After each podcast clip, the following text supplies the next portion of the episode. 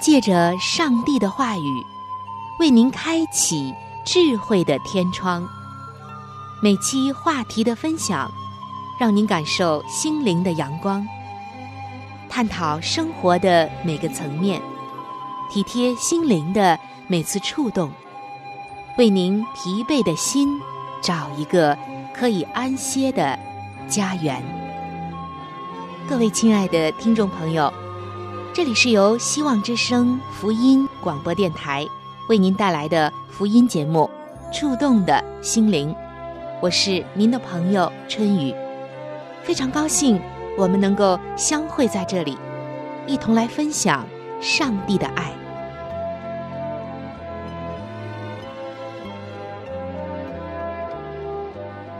各位亲爱的听众朋友，平安，欢迎光临到《触动的心灵》节目中。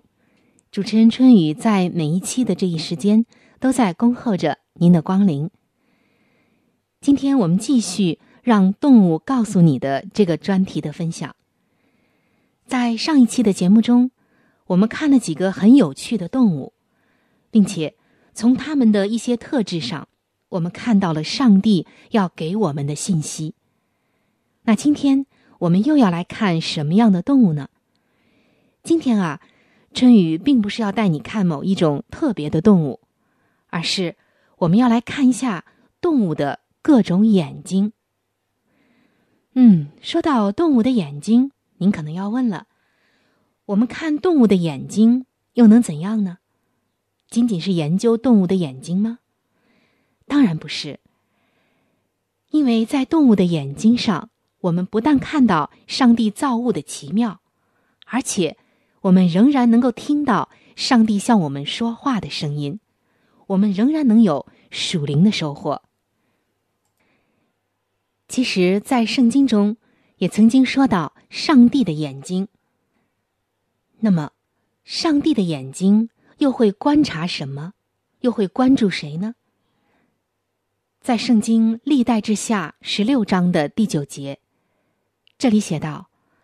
耶和华的眼目遍察全地，要显大能，帮助向他心存诚实的人。很清楚，上帝的眼睛在关注着我们这个地球上的人，而且他要帮助怎样的人呢？四个字：心存诚实的人。当我们在思考上帝宝贵的眼目的时候，就提醒我们。他所赐予动物的奇妙的眼睛，这眼睛只适合他自己的主人。上帝计划创造了每一只眼睛，帮助动物在一个特殊的环境里适应白天或者夜间动物们的活动，并且配合动物们的饮食习惯，还有生活的需要。不相信的话。我带你来看一下土拨鼠。说到土拨鼠，可能有的朋友并不陌生。把自己隐藏在洞穴内的土拨鼠，它身上的眼睛会是怎样的呢？上帝给它创造的眼睛又有什么样的特性呢？土拨鼠的眼睛不像我们人类，我们人类的两只眼睛挨得比较近，但是。土拨鼠的眼睛却离得比较远。在土拨鼠的头上，有一双间隔比较宽大的眼睛，所以它们不需要任何的移动，就能够完全的来环视四周，用来发现危险。因为这些动物靠着浸湿在太阳下的草场为生，所以爱我们的创造主上帝。就用琥珀色彩的透镜装来配他们的眼睛。他们的眼睛就像是一个嵌入式的太阳眼镜。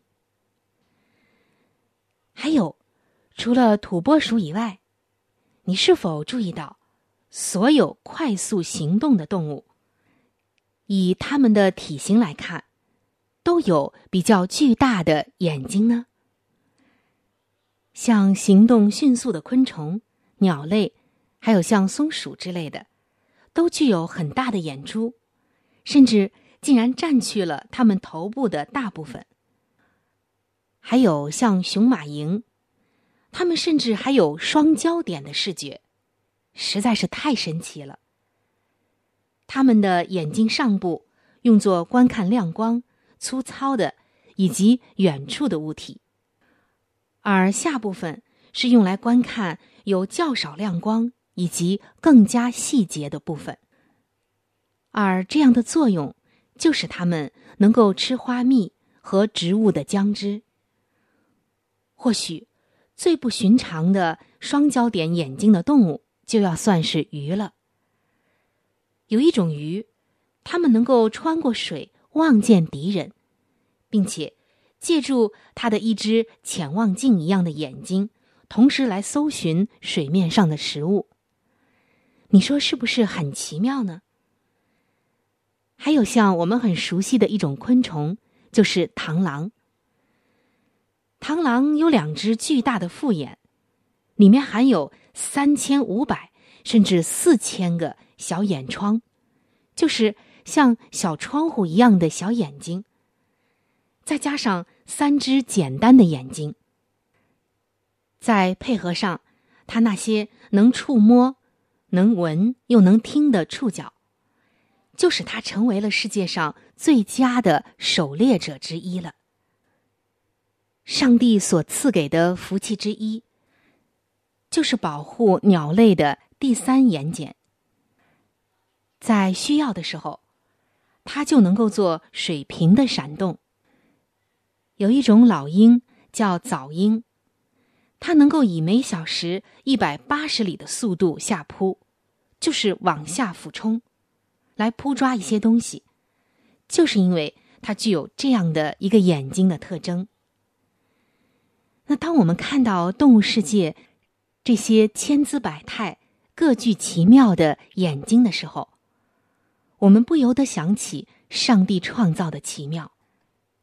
刚刚我们说到，《圣经·历代下》的十六章第九节说：“耶和华的眼目遍察全地，要显大能，帮助向他心存诚实的人。”还有一节经文也说到上帝的眼目，说耶和华的眼目看顾敬畏他的人，从亘古直到永远。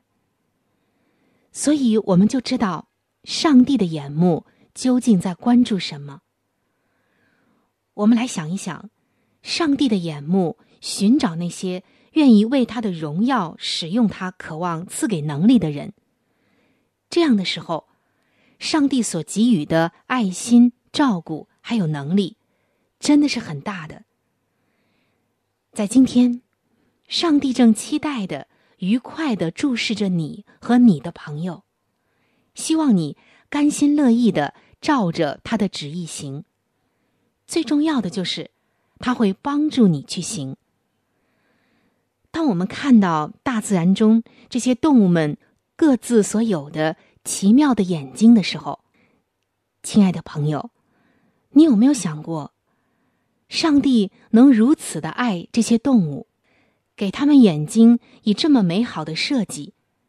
那么，难道上帝今天不更加的爱我们人吗？我们人。是上帝手中看为珍宝一样的宝贝啊！难道上帝他不更加的眷顾你吗？单单只是动物身上的眼睛，都让我们看到上帝的爱，更何况他对他最爱的人呢？他爱人爱到一个程度，他爱人爱到一个程度，就像著名的。约翰福音三章十六节这节经文所说的：“上帝爱世人，甚至将他的独生子赐给他们，叫一切信他的不至灭亡，反得永生。”上帝的眼目在关怀着这世上的每一个人，尤其是正在困惑、彷徨、无助与痛苦中的你。上帝的眼目并没有撤走，他从来都没有离开过我们，离开的总是我们。所以今天，我们看到各种动物的眼睛，更不要忘记上帝的眼目也在关注着。愿上帝的眼目见到你使用他所赋予你的力量，正如自然界的动物奇妙的使用他们高度应变的眼睛一样。只要你是敬畏上帝的、心存诚实的人，他的眼目就必定看顾你。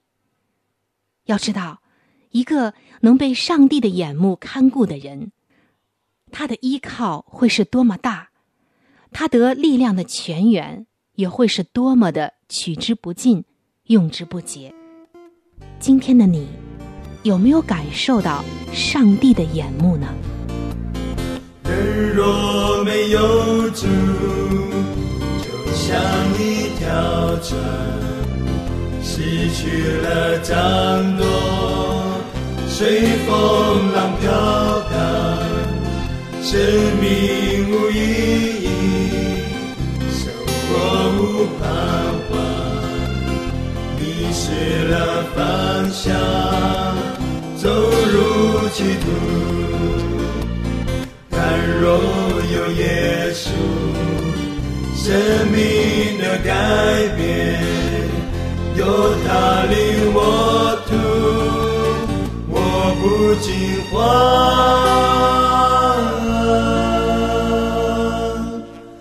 求主来掌舵，免得早晨，狂风暴雨中的站立纹。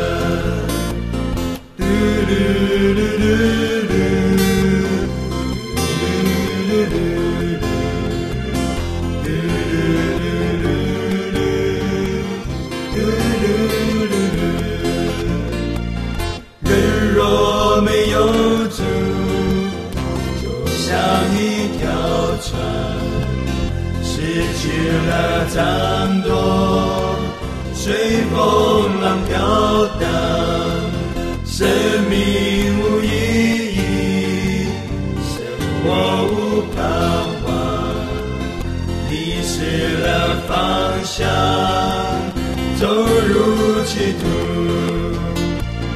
倘若有耶稣，生命的改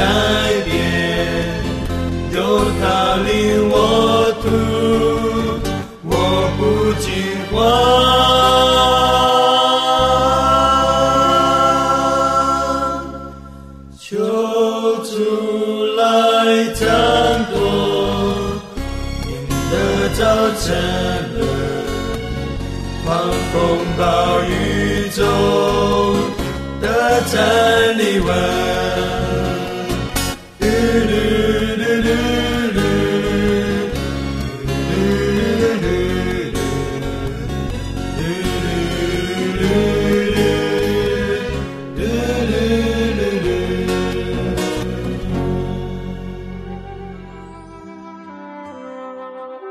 世界上最大的力量叫做影响力。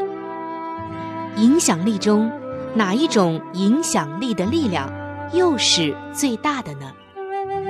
答案就是圣经。上帝话语的影响力是最大的。请听《圣经》影响力。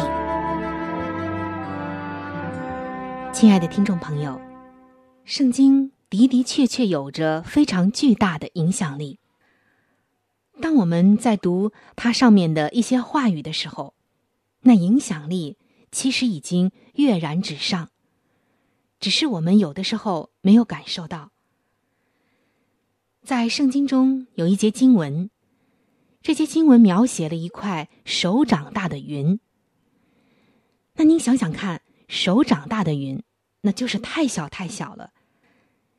小到几乎，如果你不仔细看，就根本看不到的这样的一个地步。但就是这块手掌大的云，却带来了一件巨大的事情，带来了一个局面的翻转。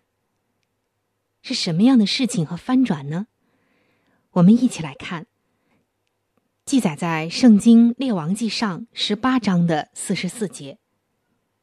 经文写道：“第七次，仆人说，我看见有一小片云从海里上来，不过如人手那样大。”以利亚说：“你上去告诉亚哈，当套车下去，免得被雨阻挡。”那么这段经文究竟要说明什么呢？当时，在干旱荒凉的加密山顶，以利亚和他的仆人眺望着地中海。以利亚曾经六次恳切的祷告，祈求他向亚哈王早已应许的上帝要赐下的雨水赶快的降下来。但是，酷热的阳光。依然无情的从蔚蓝的晴空照射下来，天空仍然像往常一样，没有一丝云彩，也听不见任何的远处的雷声。大家预料，这将又会是一个炎热干燥的日子。但是以利亚却不放弃，他仍然继续的祷告。就在他第七次祈祷过后，仆人说：“我见到一朵似人手大小的云从海里上来。毫无疑问，他无疑的经常注意云的形状，并观察它们多么像熟悉的物体。而这云似乎像人的手，一种要报答以利亚大信心的信号。”那么，上帝为什么要赐下一片开头像人手的小小的云呢？它仅仅是一个偶然的事件吗？亲爱的听众朋友，亲爱的弟兄姐妹，那好像手一样的云，真的就是不久要下雨在以色列浇干的地上的应许吗？然而，它不也正是当钉子穿透了？上帝爱子，我们的救主耶稣的手的象征吗？耶稣因此就升到天上，成为了全宇宙尊崇的王。他要用这一双钉痕的双手来打开天国的门。在地上的时候，他的双手经常赐福气给其他人，而他所爱的人。竟把他的双手伸开，钉在了十字架上。但借着这样的行动，全天庭都敞开了，要倾降那丰富的福分，就像那一夜落在以色列的大雨一样。那圣灵的福气，就好像倾盆大雨，丰丰富富的赐下来，它是最美好的恩赐。当以利亚第七次祷告之后，真的有雨降了下来，以利亚得胜了。虽然最开始只是一片手掌般大的云，但最后慢慢变成了更多的云，直到有大雨落下。是伊利亚的信心使他得胜。亲爱的弟兄姐妹，你有没有想过这样一件事情？就是雨落在很坚硬的地里面，只是流过，或者冲成深沟，不会带来太大的影响，因为地太硬了。今天，你的心如果是硬的，特别的坚硬，那么圣灵是不能够穿透它的。即使你的心是软的。你也必须让圣灵将真理的种子种下去。如果不是这样，雨水仍然没有用，因为不能够穿透大地，植物也就无法生长。上帝的种子如果开始生长，你是否也会任凭怀疑和不信也同时生长呢？就像丑恶的灾害。会毁坏所种植的植物呢。今天你要谨慎，免得罪的害虫和冷漠也潜入到你的心里。那十字架上钉痕的双手，耶稣的手，他能够预备你的心，接受圣灵丰盛的雨点。你所该做的，就是任凭他在你的心里自由的运行，你的人生就能够得到巨大的翻转。就如以利亚在加密山上的那些时刻，你一切不利的因素。人的肉眼所看上去的那些不好的环境，上帝都能够翻转。他的话语就有影响力。你是否能够真正的信靠他的话语，使你的内心柔软下来，让圣灵自由运行，做那奇妙美好的功呢？盼望上帝在你的生命里，也能够使那手掌般大的云。最终变成圣灵丰富的配将。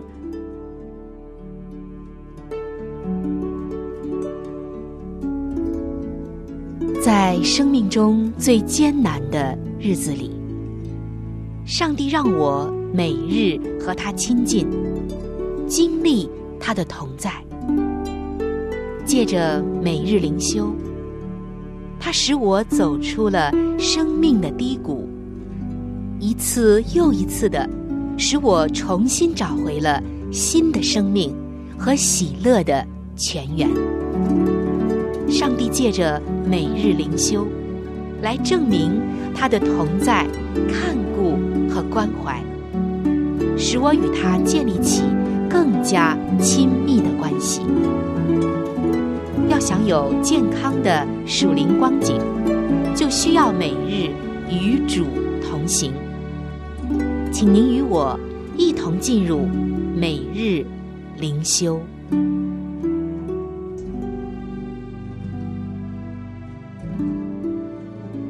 各位亲爱的听众朋友，欢迎来到每日灵修的时间当中。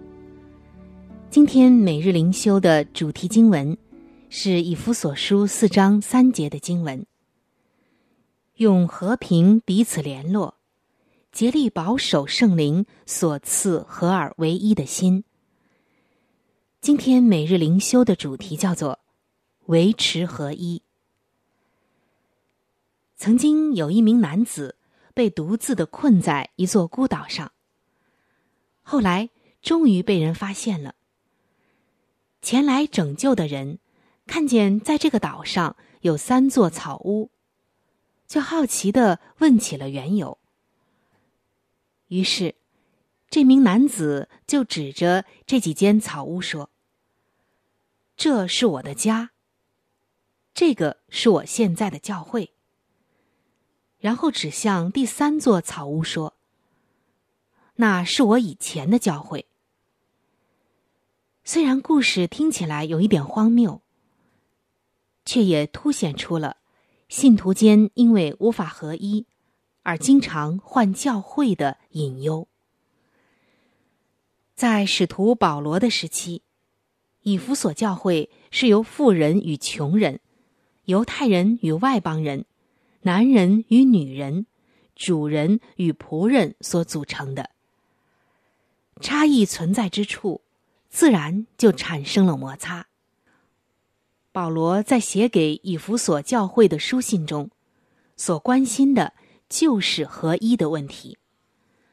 但保罗在以弗所书四章三节中所说的，并不是要他们竭力创造或者规划合一，而是要他们用和平彼此联络，竭力保守圣灵所赐合而为一的心。合一已经存在了，因为所有信徒都同属一个身体。同属一位圣灵，为了同一的盼望而被招的，而且有同一位主，同一的信心，又领受同一的洗礼，信奉同一的上帝，就是我们众人的父亲。那么，我们又应该如何的维持合一呢？就是在表达个人不同意见或信念的时候。要拥有谦虚、温柔、忍耐的态度。圣灵将加给我们能力，以爱去回应与自己意见不同的人。当我们与耶稣基督合一，就能够在主内同心。